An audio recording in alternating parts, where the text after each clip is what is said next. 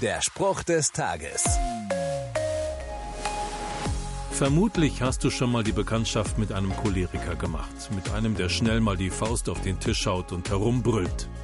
Alle zittern, wenn seine Ader an der Schläfe pulsiert und eine der gefürchteten Zornesausbrüche bevorsteht. Dabei müsste er manchmal nur bis zu Ende zuhören. Genau das empfiehlt uns auch die Bibel.